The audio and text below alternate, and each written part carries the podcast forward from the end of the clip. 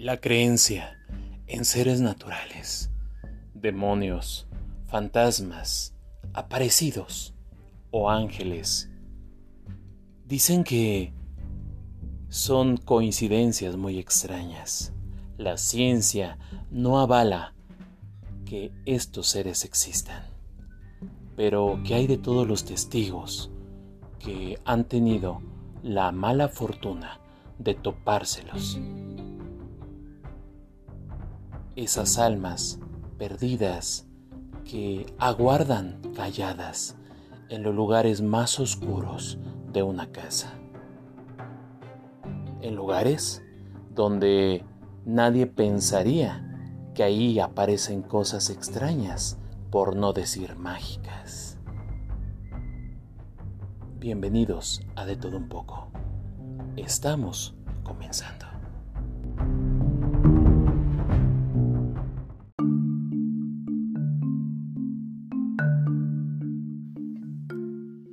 El 2023 ha llegado. Y aunque estamos en un nuevo año, las luces se apagan, el miedo te invade. Y sí, la noche está con nosotros. Bienvenidos a una emisión más. De todo un poco les da la bienvenida, esperando hayan pasado felices fiestas. En esta ocasión tengo el gran honor de estar con una amiga. A esta querida amiga tiene aproximadamente unos 15 años que la conozco. A ella le han pasado cosas misteriosas y también extraordinarias. El día de hoy nos honra con su visita. Por protección a su personalidad, cambiaremos su nombre. Y le doy la bienvenida a Lula. Lula, ¿cómo estás? ¿Cómo te encuentras? Hola Ángel, muy buenas noches. Muy contenta y muy formal, muy, muy, muy consciente, muy respetuosa de, la audiencia que estamos ahorita, bueno, conociendo. Para tratar este tipo de temas que son, que son tan interesantes, esas partes o esas esencias que no trascienden o trascienden en otra dimensión a la que nosotros conocemos. Precisamente es un tema que, hemos venido tratando a lo largo de estos 15 años de amistad y de muchas cosas. Hemos tenido experiencias, hemos conocido lugares e historias que pues de repente son increíbles, pero que finalmente nos gusta compartir.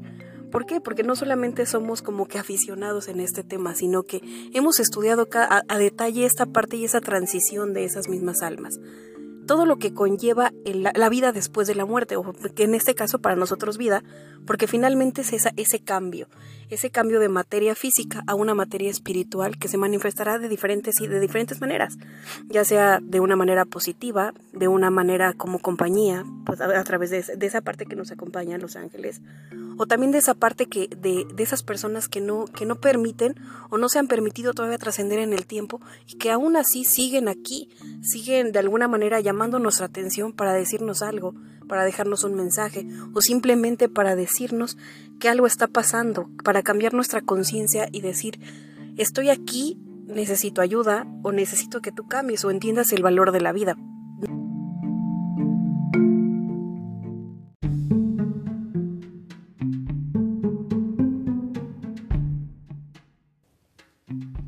Tienes razón, Lula.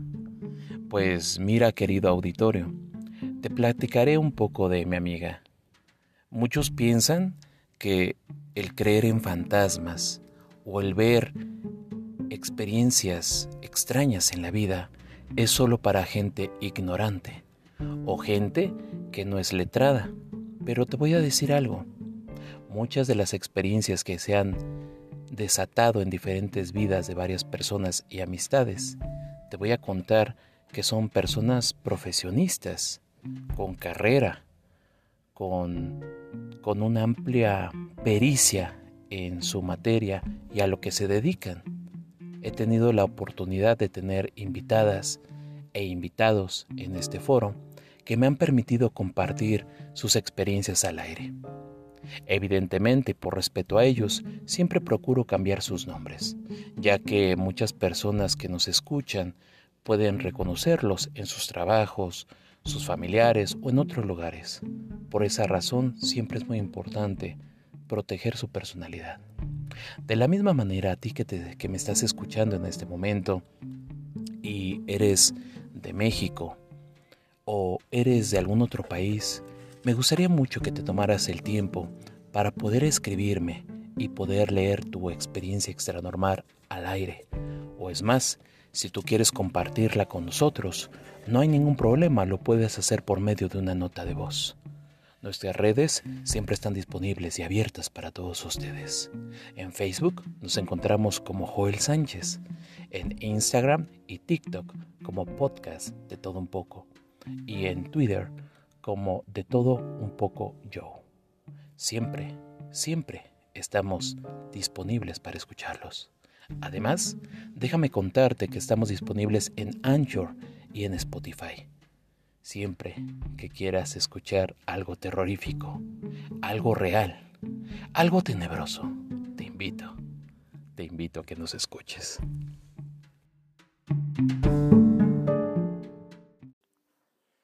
La ciudad de Puebla está llena de misterios y son tantas las historias que nos cuentan los que fueron testigos de diferentes edificios puentes, hospitales y lugares en la ciudad que les comentaron algunos que ahí espantaban.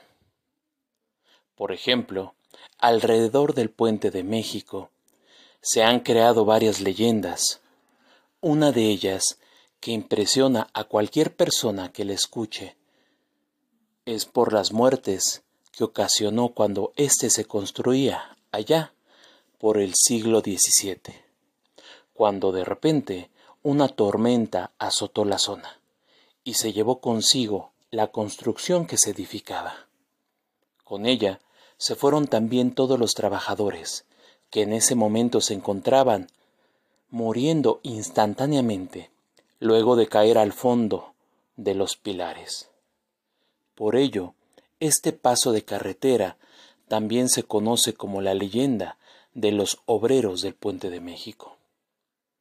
También se dice que es conocido como el puente de las ánimas, por las tantas almas que se llevó cuando las personas intentaban cruzar y llegaba una corriente de agua que los arrastraba con ella. No obstante, la edificación de este puente, por órdenes de la corona, permitió que se le catalogara como uno de los monumentos históricos y arquitectónicos de Puebla y México, debido a su infraestructura hidráulica, que después de cuatro siglos aún sigue en funcionamiento. Historiadores señalan que este puente es uno de los primeros que se edificó en el estado de Puebla, cuya característica fue que únicamente podían circular sobre él carretas que eran el medio de transporte de esa época. Se dice además que quienes desearan pasar a esa zona de Puebla únicamente lo podían hacer a bordo de sus carretas, ya que éste fue diseñado sin banquetas para que no lo cruzaran los peatones. Es ahí cuando nace la historia del puente de las ánimas, ya que aquellos que no llevaban carretas debían cruzar a pie, pero al hacerlo corrían el riesgo de ser arrastrados por la corriente. El puente de México está compuesto por tres arcos que desde el suelo hasta el punto más alto mide 18 metros de altura. Además de esta estructura hidráulica, en Puebla se construyeron dos más, el de San Martín Texmelucan y el de La Garita que eran los que conectaban con la Ciudad de México. El término de su edificación fue hasta el siglo XVIII, y es durante el sismo de 1999 que sufrió varios, varios daños estructurales, por los que tuvo que restaurarse. Actualmente sigue conectado a la ciudad de Puebla, con Cholula, y es uno de los más utilizados por los automovilistas. Sin embargo, la corriente de agua que circula por él continúa causando estragos principalmente en época de lluvia y de desbordamientos. Esto es lo que nos dice la historia. Pero ¿qué pasa de aquellos que han visto sombras en este puente? ¿O de aquellos que han escuchado los gritos de las ánimas que se llevó en su momento el agua? Muchos dicen que en esa época no se permitía la edificación de ese puente dado que el mismo demonio era el que lo impedía. Y para que pudiera quedar finalizada, pidió a cambio personas que murieran y ellas las emparedaran en cada uno de los pilares de este puente para que éste se pudiera alzar. Dicen también las leyendas que todos aquellos que no podían tener una carreta o un caballo y cruzaban caminando este puente. Cuando había épocas de lluvias, era tanta la presión del agua que se los llevaba. El puente está construido sobre una pequeña pero profunda barranca y algunos han sido testigos de escuchar que en las noches o cuando hay tardes de lluvias fuertes y torrenciales, se escucha cómo las ánimas gritan y piden que las auxilien. Pero no está de más decir que fantasía o no, muchos han contado estas anécdotas. Cabe mencionar que este puente se encuentra cerca de la casa de mi amiga Lula.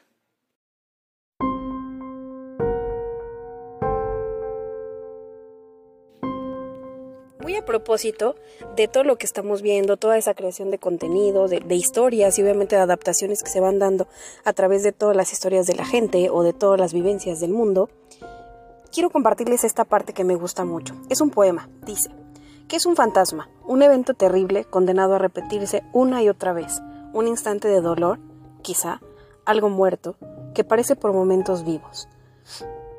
Vivos aún, obviamente. Un sentimiento suspendido en el tiempo, como un insecto atrapado en ámbar. Un fantasma. Ese soy yo. Si algo, ah, bueno, alguno de, algunos de los que forman parte de la audiencia podrán notar que este poema lo escuchamos en alguna película, El Espinazo del Diablo de Guillermo del Toro. ¿A qué hago, hago alusión? ¿Sí se puede? Hago alusión a este tipo de contenidos porque porque finalmente es un hombre que ha trascendido en el tiempo y nos ha creado, nos ha dado una forma de ver esa transición de la muerte de una manera, pues de repente a veces para algunos alocada, a lo mejor un poco distorsionada, pero finalmente loca e interesante, más profunda y real. ¿Qué pasa con esos fantasmas? ¿Qué es un fantasma? Como dice el poema, un alma suspendida en el tiempo, tal vez, un alma que trascendió, un alma que puede ser de aquel ser querido que tú conociste, de esa persona que pues simplemente partió y pues no pudiste decirle adiós. ¿Qué va a pasar ahí o qué pasa ahí?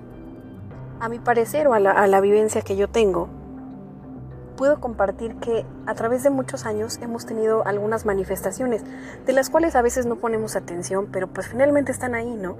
En a lo mejor en algún ruido, en algún rechinido. Caso muy propio, muy particular, que es en la casa en la cual yo vivo, ¿no?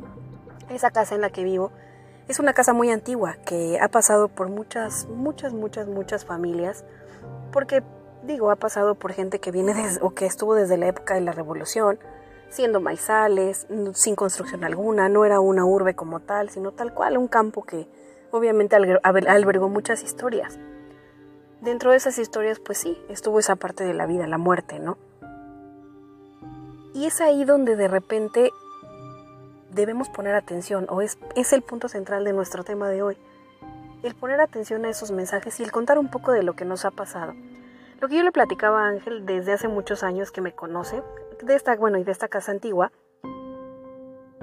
obviamente habitaron caballos, hubo mucha gente, hubo gente que pues viene desde la revolución, en ese caso obviamente hubo hasta Adelitas, este, una, uno que fue una soldadera, y que obviamente su forma de vivir era, era muy diferente y muy peculiar pero finalmente tuvo esa tristeza de ver, de ver a tanta gente morir, ¿no? Algo muy importante A saber, es que cuando yo conocí a Lula y me invitó las primeras veces a su domicilio, algo curioso que me pasaba es que eh, yo notaba que a cierta hora de la noche aparecía una sombra de gran altura que se paseaba por los pasillos de este lugar. Pensando que se trataba de algún familiar de, Lula, eh, pues no lo veía con, como algo extraño, ¿no? Sin embargo, en alguna ocasión eh, le pregunté acerca de esa sombra que yo veía y a lo cual ella me dijo que realmente ese ser de gran altura era un familiar que hace ya muchos años había fallecido, pero lo característico de este familiar es que era una persona delgada, que en vida era de gran altura. Entonces, eh, para obviamente yo no conocer absolutamente nada de la historia de esta casa, pues fue realmente sorprendente. Además, que también en esta casa eh, eh, me comentó en algún momento su mamá que en esa época en la que ella era una niña y la casa todavía estaba rodeada por maizales, sus padres la invitaban a que regresara temprano y que no perdiera el tiempo jugando con sus amigos, ya que decían que la llorona se aparecía. Ella me comentó que a cierta hora de la noche se empezaba a escuchar ese sonido, ese grito, ese grito tan lastimero que se quejaba y que se escuchaba muy cerca. También me contó que en alguna ocasión decían los vecinos que se, que se aparecía el jinete sin cabeza. Algunos fueron testigos de ver cabalgar a este típico ser que aparece en las películas de terror. Como les digo, esta casa es muy antigua. Esta casa se encuentra en la ciudad de Puebla.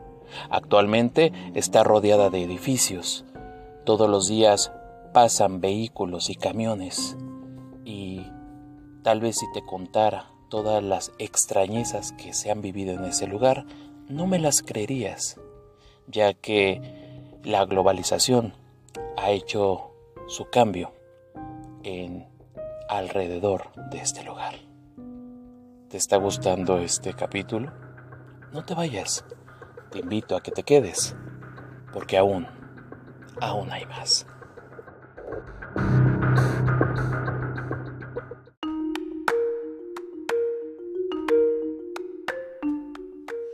Ya estamos de vuelta.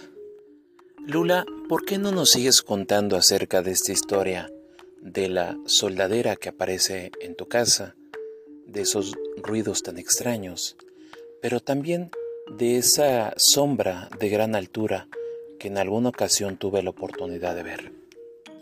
Pues déjame decirte que es una historia de amor, pero también de tristeza, de tristeza porque no hubo un tiempo de, despedida, porque obviamente el tiempo, pues como todo, traspasó esa, esa barrera ¿no? de la vida y del amor que tuvieron.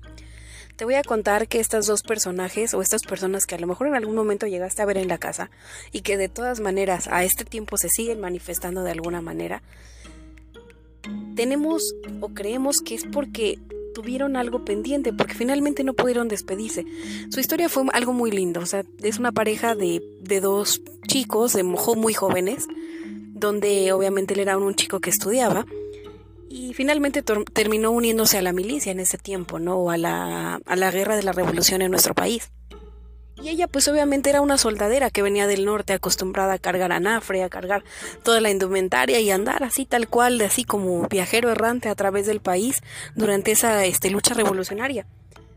Él obviamente era un chico pues a lo mejor más citadino, más de ciudad, esta ciudad de Puebla, que la amó mucho, la amó yo creo que más que a nadie, pero siempre pasa que como todo, ¿no? Como en los cuentos de brujas, siempre hay alguien que es malo, que es envidioso, que es egoísta, porque finalmente todo es energía, todo eso que transmitimos, toda esa esencia, el como todo, como, como el cariño se siente y se transmite, ¿no?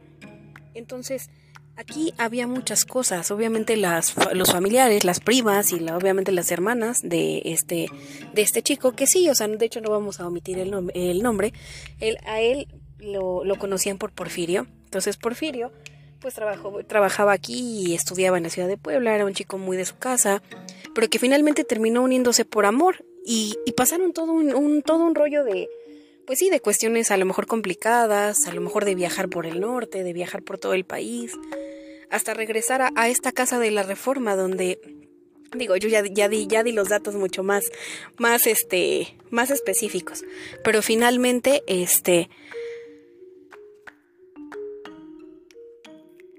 Sí, te escuchamos. También debemos entender que muchas veces, eh, digo, Lula, no, pues pasa, ¿no? Que uno no está acostumbrado a poder hablar así en, en este, pues ante muchas personas que nos escuchan. Pero continúa. Eh, tú sigue con tu historia, por favor. Ok, me quedé en esa parte de que obviamente pues se conoce, ¿no? En alguna, en una, alguna parte de intervención aquí en la ciudad de Puebla. Me parece que obviamente había como un tipo de acuartelamiento, o así se le llamaba en ese tiempo. Entonces ellos se conocen, se enamoran, este, pues obviamente esta casa funge como un refugio porque pues sí, obviamente el dueño, que era el primo de, de este Porfirio, les da asilo, o sea, finalmente él tenía un trabajo que pues era de servir al pueblo, ¿no? Fue, fue delegado de tránsito y fue, trabajó en muchos de los, de los municipios y de las comunidades que, que forman Puebla, ¿no? Entonces, él andaba así, tal cual, apoyando y era, era un hombre de muy buen corazón y le dijo, ok, vamos a apoyar a la gente, vamos a dar refugio a esas personas porque tenían un terreno muy grande, o sea, en ese tiempo pues todavía eh, se empezaba a construir, pero finalmente yo creo que era más grande el corazón y la caridad que se daba, ¿no? Entonces dice, pues sí, vamos, vamos a dar refugio. Y es ahí donde conoce aquí al amor de su vida, ¿no? Pasan muchas cosas, obviamente tras todo este tipo de revueltas, él me parece que queda ciego y queda enfermo tal cual. Pasan muchos años, quedan ahí en el refugio, llegan otras generaciones de hijos, como te contaba, esta, esta familia envidiosa que siempre desafortunadamente ha tenido ese rollo del clasismo, ¿no? De, de que no, que no entendía qué es la caridad y la humanidad mucho más allá y de una forma genuina, sin criticar, ¿no? El, el hecho de, cómo te vistas o el hecho de, de, lo que, pues a lo mejor pudiera ser en ese momento, ¿no? Pasaba, ¿no? Que de repente eran familias o eran señoritas como de familia que se sentían que, pues obviamente merecían el mundo, ¿no?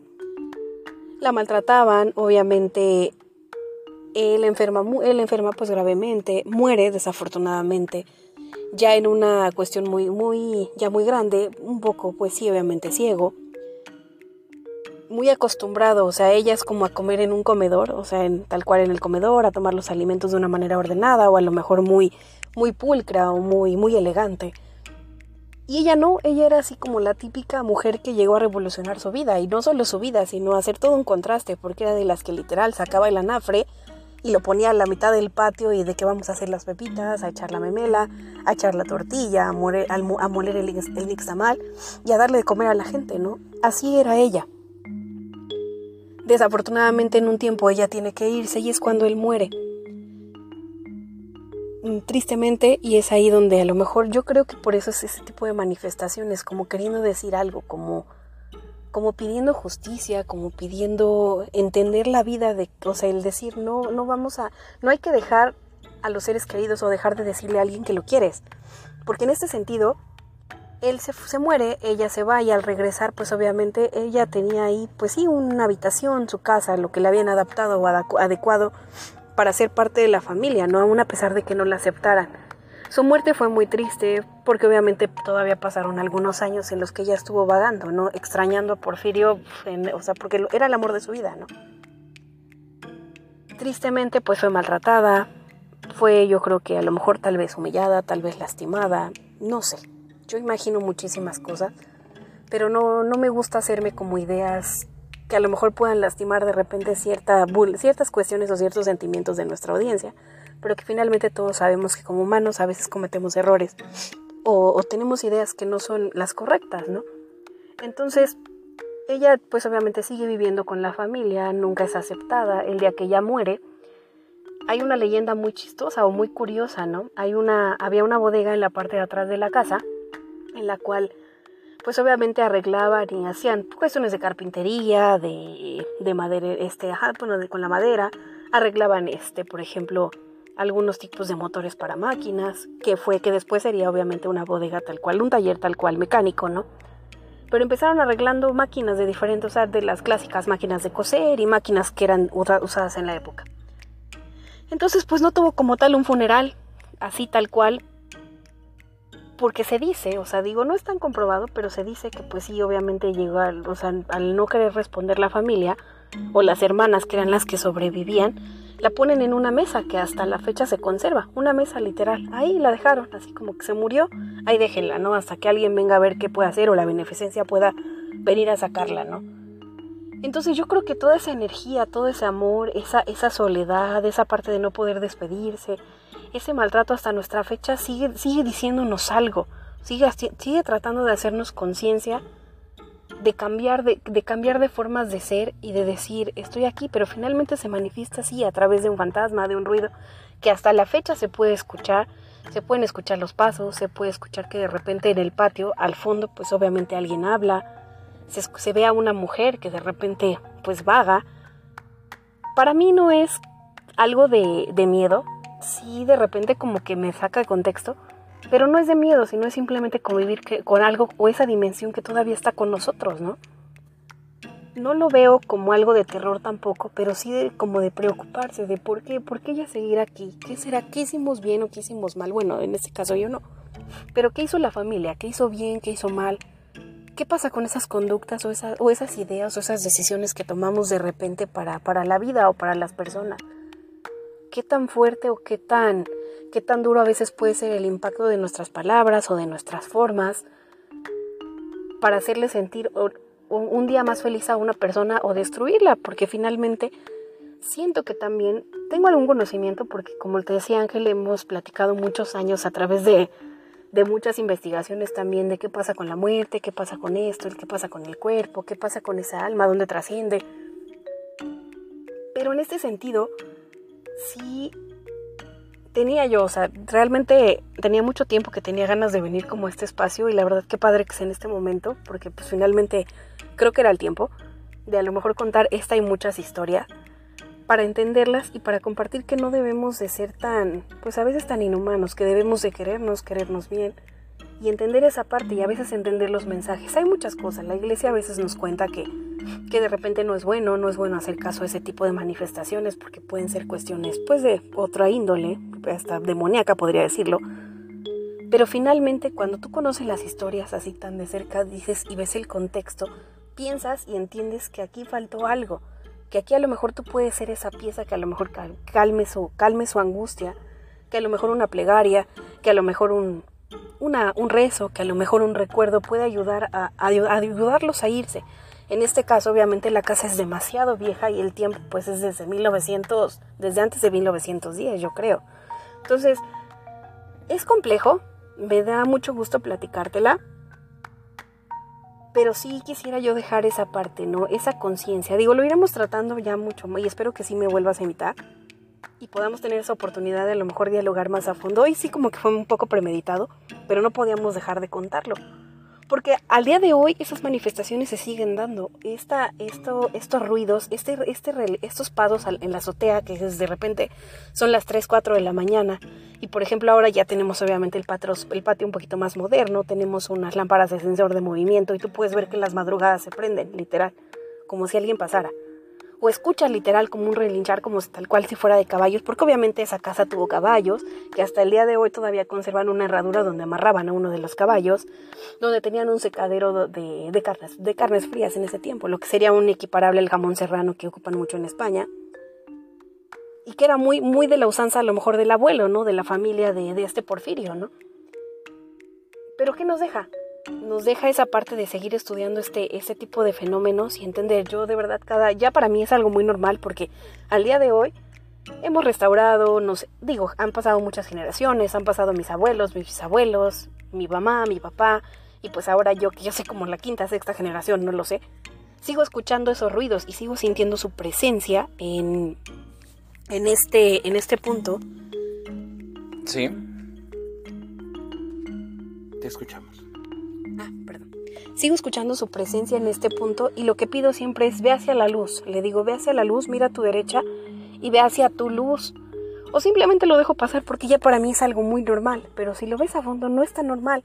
algo está pasando, algo nos quiere decir que a través de tantos y tantos años, yo diría que más de 100 años, no puede, no puede calmar esa, eh, esa angustia.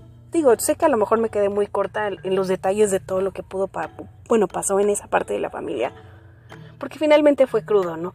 Pero creo que me han de entender o han de por lo menos sacar sus conclusiones de qué es lo que pasaba, ¿no? En ese tiempo, una familia acomodada, de repente, con una, con una chica que pues a lo mejor pues no tuvo la oportunidad de estudiar, que tenía otro tipo de usanzas, que literal sacaba el anafre a medio patio y las hacía rabiar, ¿no? O sea, imagínense esta parte o esta escena, ¿no? Que para mí es fabulosa, o sea, realmente como puede, como puede recordar Ángel, en algún momento tuve la oportunidad de conocer a su abuela y para nosotros era una fiesta, era súper divertido, que se acababa el gas y literal, o sea, no se le cerraba el mundo y decía, vamos a sacar el anafre y hacer la comida. Y de verdad eran noches increíbles, donde terminábamos haciendo relatos padrísimos. Digo, donde quiera que esté, que también, pues obviamente ya, ya descansa en paz, la abuelita, Emma. Nos hacía la vida así como que muy fenomenal, pero obviamente no toda la gente lo ve así. O sea, hay gente que de repente tiene otro tipo, digo, de ideas, de formas de pensar, de, obviamente de, casi que como dicen los muy fifís, ¿no? Ahora.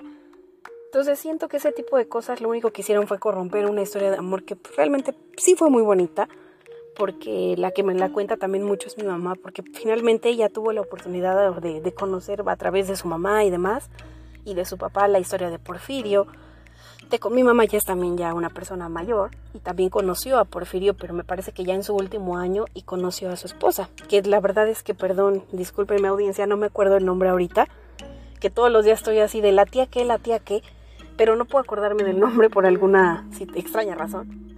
El punto es obviamente que sí, sí fue muy, muy complicado. Esa mesa se sigue conservando, como les comento, en la casa y sí es así como que un lugar, un cuarto que todo, está cerrado, obviamente lleno de trebejos ahora, pero pues sí muy lóbrego, ¿no?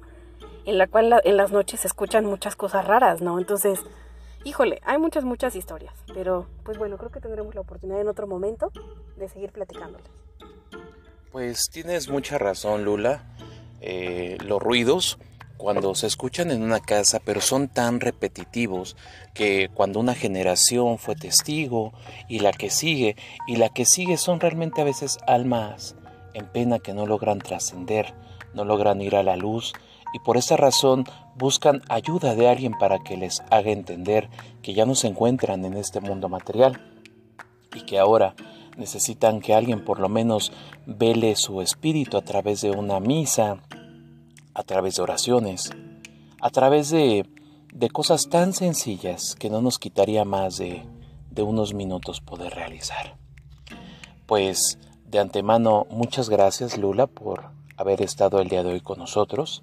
Espero esta sea la primera de muchas invitaciones que nos gustaría escucharte y que nos pudieras acompañar para próximas investigaciones. Eh, ¿Con qué te quedas? ¿Con qué te quedas?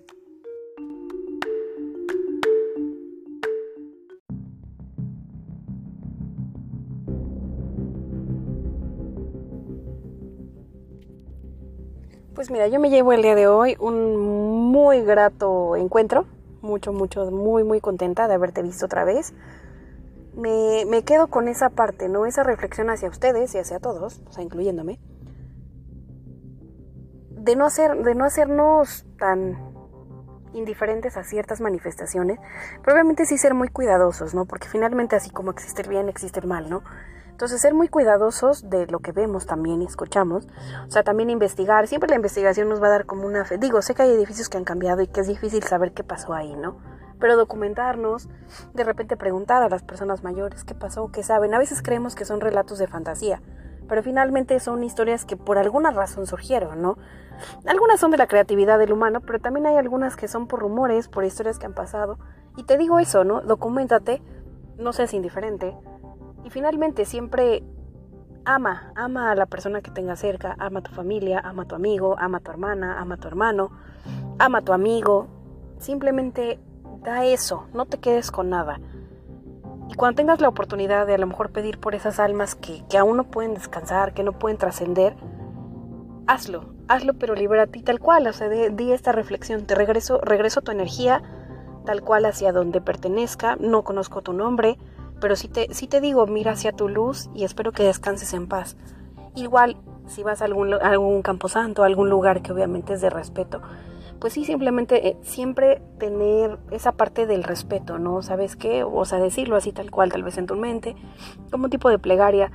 Agradezco, no vengo a, a entorpecer, simplemente voy de paso, respetuosamente, respeto tu vida, respeto tu muerte, mira hacia tu derecha, ve hacia la luz y, toma la luz de mi parte porque no, no vengo a lastimarte, ¿no? Y tener mucho cuidado porque también de repente algún día vamos a hablar de exorcismos y todas esas cosas que es bien complicado, ¿no? También es todo un, todo un tema, ¿no? De todas esas partes que a veces el Vaticano o esos archivos secretos que no salen, que también tenemos muy buenos temas. Entonces, me gustaría, pero bueno, aquí el punto es, ama tu vida, ama la muerte, no olvides a tus muertos, reza una plegaria cuando lo puedas, cuídate mucho y pues me dio mucho gusto estar contigo y también contigo Ángel, contigo auditorio y pues nada, bonita noche y espero vernos muy muy pronto. Adiós. Pues así como lo comenta Lula, el tema paranormal no es para todos, es para los valientes, los que se detienen un momento a observar su alrededor y a poner atención en los detalles más mínimos que hacen la diferencia.